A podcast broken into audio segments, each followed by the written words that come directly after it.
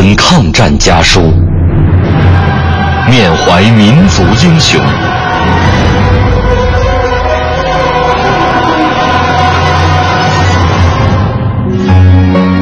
纪念中国人民抗日战争暨世界反法西斯战争胜利七十周年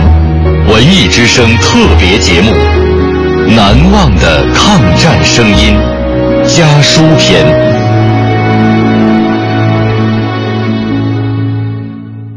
第十六集，王雨婷，一位爱国华侨给儿子的临别赠言。七七事变爆发后，全国抗日救亡运动不断高涨，旅居海外的华侨有的倾囊相助，有的回国支援抗战。一九三八年十月，旅居菲律宾的华侨王雨婷先生，送自己年仅十五岁的儿子王维珍回国参加抗战。一九三九年途经香港和儿子分手的时候，在儿子的小笔记本上留下了自己的临别赠言。短短的几句话，舐犊情深，一位父亲对儿子的期望以及对祖国和民族的热爱跃然纸上。真儿，这是个大时代，你要踏上民族解放战争的最前线，我当然要铸成你的志愿，绝不能因为舐犊之爱而淹没了我们的民族意识。别意，真儿。但愿你虚心学习，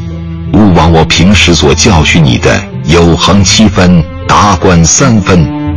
锻炼你的体魄，充实你的学问，造就一个强健而有智慧的现代青年，来为新中国而努力奋斗。中华民国念八年六月四日写于香港，王雨婷。一九四九年北平解放，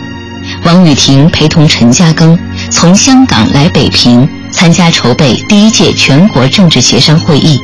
父子再次重逢，格外高兴。当王维珍把十年前的临别赠言拿给父亲看时，王雨婷感慨地说：“维珍，